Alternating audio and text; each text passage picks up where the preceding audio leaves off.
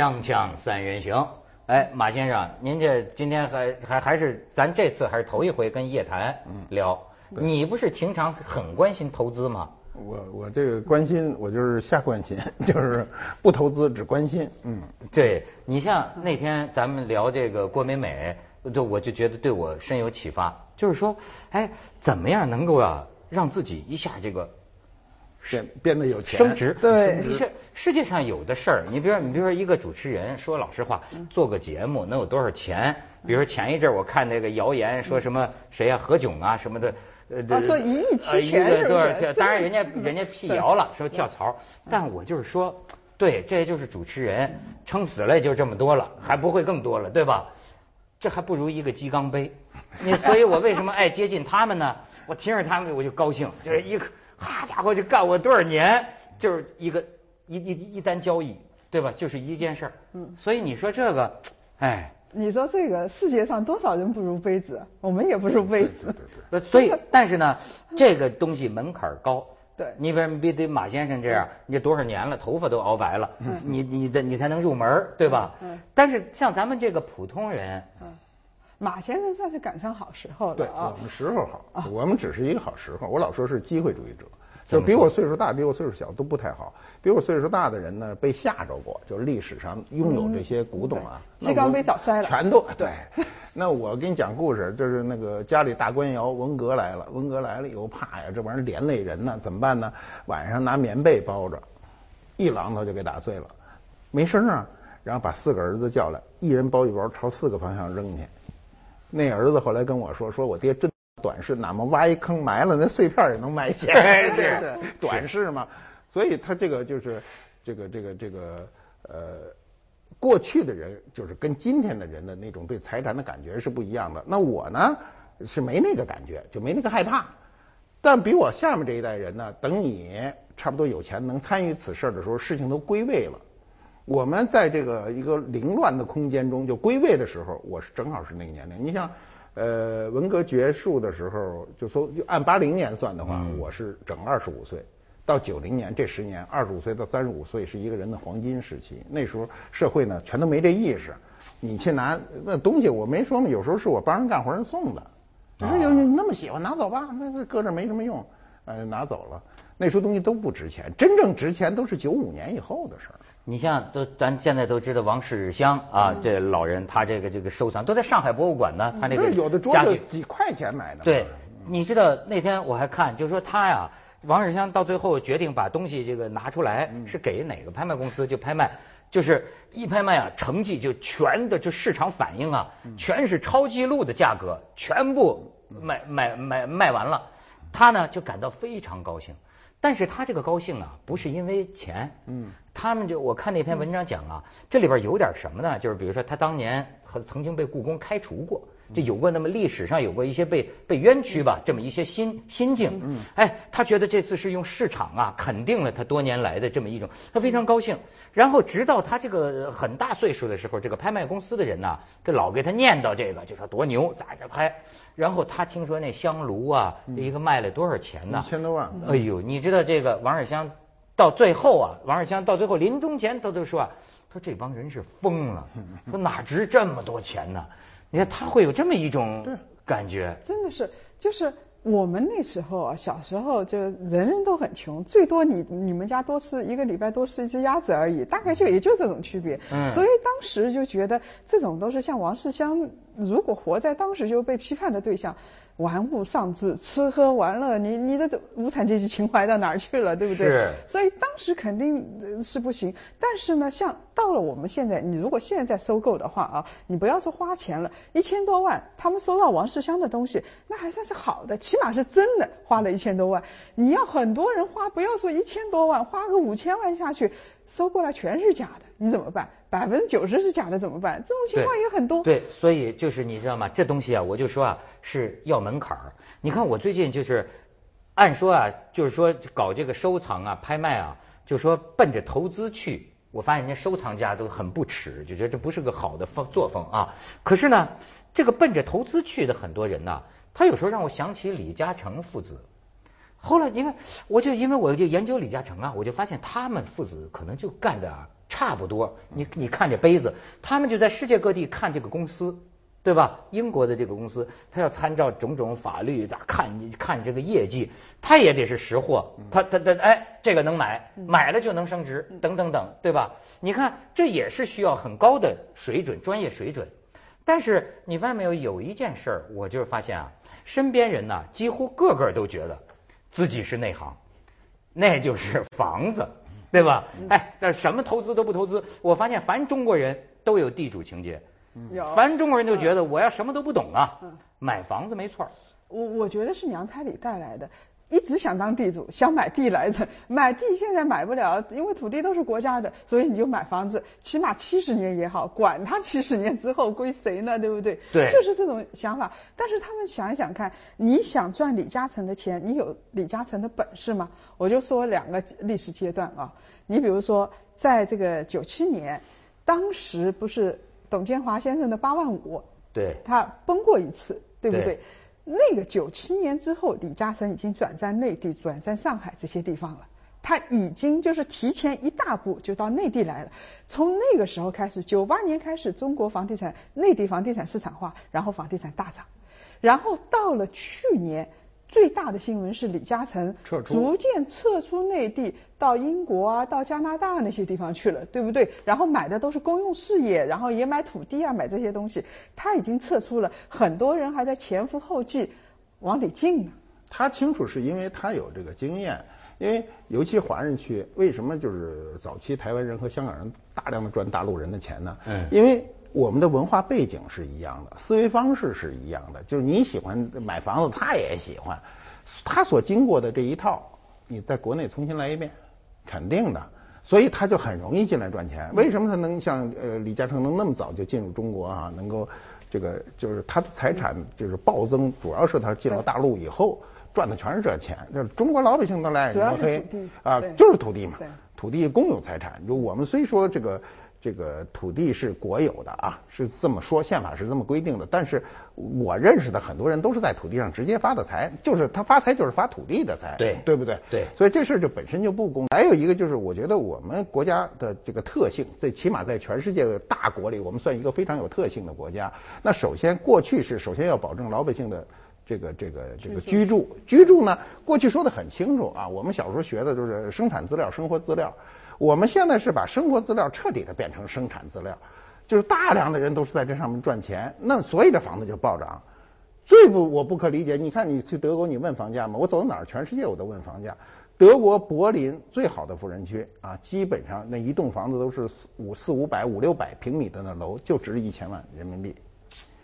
中国都想都甭想，中国中国那个好一点的，像北京市好一点的住宅的这个这个这个大一点的房间，你就得个一千万两你就千万。你都说不要说北京，你就是像海南啊，像那些地方的别墅啊，基本上你要好一点的，就是一亿以上的。对呀、你我都不是你知道一亿一亿，你跑到国外那都人家都听说都说你要想找这么贵的房子，那没地儿给你找去。所以这个就中国的这个就是把这个生活资料转成生产资料呢，导致大量的人去买房。什么叫生活资料这个是生活用的房子不是用来赚钱的，啊对不对？啊啊生活变成了生产资料对，这个是一个很大的概念。我觉得西方各国都特别抑制这一条，他用税收来抑制。我问德国人，我说那你怎么不买房这么便宜？他说买了赚不着钱的，谁也赚不着钱。说你租都赚不着钱，你租先一半就是税啊。说你啊天就没你美国那富翁多了，你问哪个富翁里能有几十套、几百套房子，一个你都找不着。它是税收制度。我们我们这个税收呢，虽说后来又征这个，我也不知道百分之二十是多少税，是吧？那好多人还肝儿疼呢。你要到国外，你买房子赚不着钱呢。哎，我听说啊，我跟你打听打听，这不是说限购嘛，一直都是说限购，说现在实际上除了北上广啊，很多城市都已经悄悄的放开这个限购啊，已经绝大部分放开了，大概四十六个城市，现在是三十六到三十九个城市放开了。放开有的是全面放开，有的还说明是房价低迷了。非常低。这这七月份的土地价格就是去年那时候的一半。就是土土地的财政收入就是去年那时候一半，也就是说地方政府没钱了，工资也发不出来了，银行也要完蛋了，就就这样的一个到这情况，个程度啊已经到这个程度了。所以啊，它还不光是放开的问题，放开限购问题。你比如说以前你北京人，北京人的人民币上面得盖一个戳，此币只能在北京买房，或者是 只限两套房，对不对？跟我们原来那粮票儿 不一样，全国粮票、地方粮票。那么现在呢，像有的地方不光不限购，还鼓励你买房，鼓励到什么程度啊？对，第一，有的地方契税取消掉了，你到我这儿来买房，我给你税免了。还有的地方是这样子，你来买房子，我给你百分之三的补贴。就是你你银行贷款，你银行贷你银你如果那个文涛，你看银行你贷给我，平价带给我，带给我如果是首套房或者改善房，你平价带给我，带给我之后，你这边如果是有点什么亏啊或者什么，政府给你银行补贴，补贴百分之三。哦，政府政府要拿土地钱，政府急了，急 政府急了。急政府急了，急了太急了，你想想看。所以如果说土地的价格再不起来，今年下半年就打饥荒啊，人家这这叫鸡年啊，但是荒年啊但是问题是问题的，呃你问题是土地财政这个事儿，如果你要老不改的话，他他永远是希望土地卖钱，因为他只有从这儿来钱，政府也得花钱呀、嗯西方你要说从某种意义上讲，它也叫土地财政。你比如说你在纽约住房，任何人的房子。都每年都要交交这个呃地税，税就你占的这块地要交钱。我就听我一个朋友跟我特好跟我说哈、他在北京买一大四合院，他跟我说啊，说共产党好啊，因为他他他是在美国待的时间久，他说我要在美国曼哈顿里说住这么大一院子，说光那税就把你搞死了，说说我在这住着一分钱都不交。因为你是一独立的四合院，你门口的卫生你都不用管，是有人管。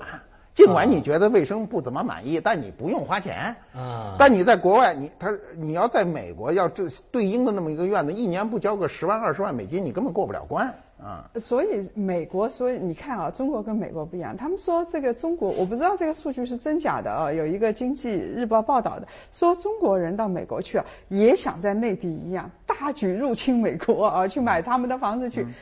七成的人是亏钱的。对，你进去之后啊，美国人看傻掉了。你们内地人一去啊，钱一拍就是付现金的，哇，都都都都在那儿投资，结果七成人是亏的。为什么呢？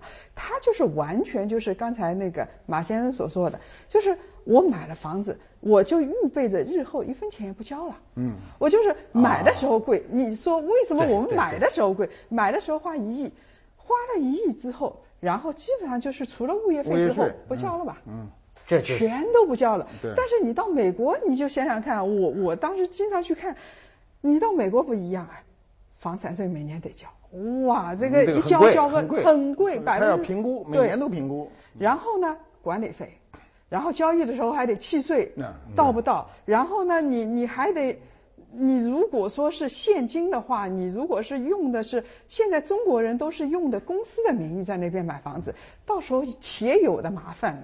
呃为什么呢？公司比个个人麻烦多。哎，你如果是个人的话，那么税啊什么是比较容易的。现在美国人正在研究，就是说你中国人那么多中国人来到美国来买房子，都是用公司名义的，那么这个税以后这个这个壳公司以后到底该怎么办？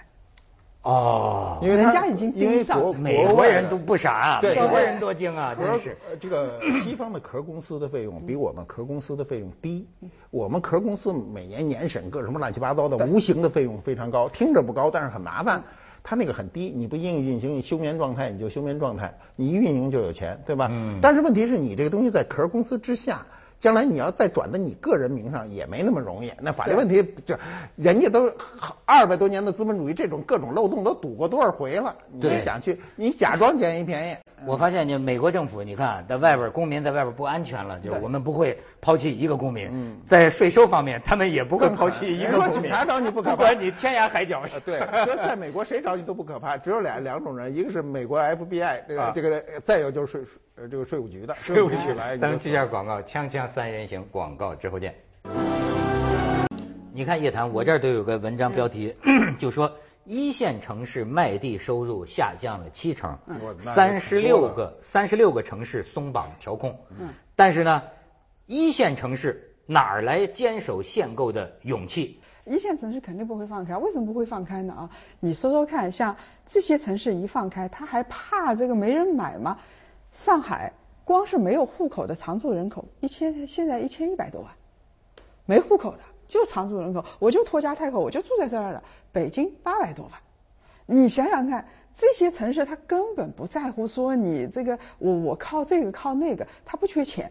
这些城市说实在是不缺钱的城市啊。那么另外一个城市呢，像深圳、广州有点不一样。像广州，它就是它现在这个城市扩张的很厉害。那么它市中心限购，它周边的那些佛山那些地方，它有可能会逐渐的松动。到时候广佛一体化，你你不要在我市中心买房子，你就给我的郊区做贡献，到边上去买吧。所以他就他就你你跑到边上去买了，对不对？他也不限购，嗯，这个是这个跟那个北京上海不一样的地方，而且限购啊，房价控房价是没用的。为什么说现在这么多城市取消限购，他想提升房价，房价还是升不起来，估计不太升得起来。因为为什么呢？第一，你现在房贷。你去贷贷看，没有一家银行肯平价贷给你，你就是首套房，起码这个乘一个这个百分之十，一点一倍吧，这个要吧，对不对？所以你现在这个成本就很高。然后呢，你会发现，你如果现在手上啊，像房姐这样，几年前她还有一百多套房子啊，这个房姐，现在的人投资啊，宁可再去买个鸡缸杯，他也不会买房子。为什么？他就想五年之后。万一到时候今年年底这个城市的住房信息就联网了，比如说你在北京有套房子，在东莞有套房子，在香港香港是连不上，反正是内地任何地方有个房子全都连上了，连上了之后，到时候就跟美国人学了，你天涯海角追死你，追税，对，就追税，就是你你到时候你就比如说五套房子，好啊。你为这个中国经济做贡献，多好的事儿啊！来，对不起，交税哦。哎，对，你们俩都在这儿。我比如说，我问你一个问题啊，马先生，假如说我现在有笔钱啊，这个我是在北上广啊买套房子呢，还是买个鸡缸杯？哎，甭说鸡缸杯了，咱也买不起，买个曲曲曲缸杯行吗？说还是买一个这个升值，还是买个房子更？艺术品，我不我不赞成买艺术品，因为我认为艺术品呢是一个非常不确定的，这是一。第二呢，艺术品的判断是没有公平的一个道理的，房子是有公平道理的，你的位置，你的房子的质量，这基本上都能参考，对不对？嗯。那个是不能参考的，而且说有人买就有人买，说没人买就没，它不是必须的。它只要是真的，不是说肯定涨吗？呃，这都没没没有，天下没有一个事儿是肯定涨的。如果是肯定涨的，那谁都去了，对不对？经济学中心如果说天下只有一个东西肯定涨，那就没风险了，什么都没有肯定涨的。而且我觉得，呃，艺术品的风险应该说更比房子更大。只不过是我认为中国的这个房子呢，就是从一开始没想清楚是先解决老百姓的住宿呢，还是先解决有少数人的发财。现在你知道，我们身边的人，就我见过的啊，有的都没什么钱，也没什么地位，就是一开始是卖房子的。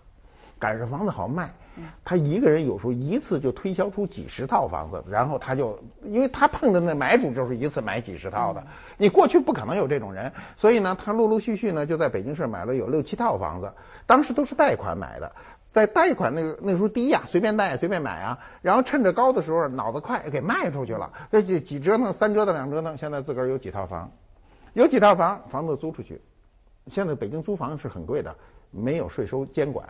今天都没有，呃，国家一旦财政吃紧，他不可能放弃这一块儿。这个这一块儿是最容易获得的。你房子租出去，全世界没有一个就发达国家啊，房子租出去收不征不上税的，不可能。这最容易追征的就是这个，还有房产税。房产税一定是趋势，全世界的都是靠这个来补贴财政，对吧？财政卖地，你怎你能卖几年？就算你现在房房地产特好，你卖卖卖卖到一定程度，你肯定就没有了嘛，没得卖了嘛。卖卖地是有如同卖古董，卖一个少一个呀。所以为什么说啊？现在你看这个广州在扩张。然后是所有城市都在建新区，都在扩张，就是他卖着卖着没了。比如说他把六十年之后的地，然后这十年就卖掉了，人家深圳就没地了。那香港还有，他卖的少一点啊，因为它贵，卖的少一点。那他卖的没了，那怎么办呢？那没了我就只能从税收上来，我这政府总得运转呀。对，对不对？而且他，而且卖房子有一个非常不合理的，他是卖七十年。那么我们的 一届政府70年都，我们这一届政府一般都是十年，这十年卖七十年呢，他他他等于使了下六届政府的钱。呃，所以你想想看，像咱们现在卖土地，那么将来就是那个税收的问题啊、而且我在说啊，你比如说刚才说限购，呃他刚才为什么说放松限购也已经说了，但是呢，你放松限购没用，有的地方限购，它房价照样涨。所以啊，呃，很多人在在问说，你我一线城市，你比如说市。北京市中心有个四合院，那你睡你的大头觉啊！你五年前买的，你有什么好担心的了？就比比你买个古董，说实话，你现在去买个什么几亿块钱，你踏实多了。你再怎么样，那个东西的这个地段溢价啊，什么稀缺资源溢价啊，那些东西都是在的，所以一辈子都在。你看，你们刚才讲土地，我好像听人说，英国呀，土地的所有权也不是私有的，是英国女王说土地英国女王所有，但是呢，它这个使用权呐是这个干嘛的，可丁可卯的。就是你你你这个使用权跟咱们理解的拥有权，我看没什么区别。不是，它有两种房子，可以自由卖英国，是吧？英国英国也有两种房子，我去专门问过，就是有大产权和类似我们的小产权，它年限不一。我们现在是，就是你说七十年，七十年真到了怎么办呢？因为大家都是这样的，你那时候怎么办呢？对不对？你有的已经快到了。对你比如对，四十年的那个业四十年的已经还有快到了很。很对，哎，你你知道这怎么办吗？呃，他不知道，他哪知道你你你就是他能知道怎么办？那对呀就那就有办法了，我们就先怎么办？我上次主持一经济家学家论坛，我发现各地的人都还有一个台湾人在大陆要买房子，问，就我不知道大陆的这个七十年以后怎么办。这经济学家说，你问我，我问谁去？神仙也不知道怎么办。我跟你说，你现在就是哎，问我理解就是顺延吧。那要说一个开明的政府，那要那可能就改成税了，征税。的，所以七十年之前房产税必征，征了之后就自然而然就解决掉了这个问题。我还来管你什么土地不土地，再收你一笔钱干什么？你也不会交给我。然后我平时每年就百分之二的税把你征过来，你你交不交？那这时候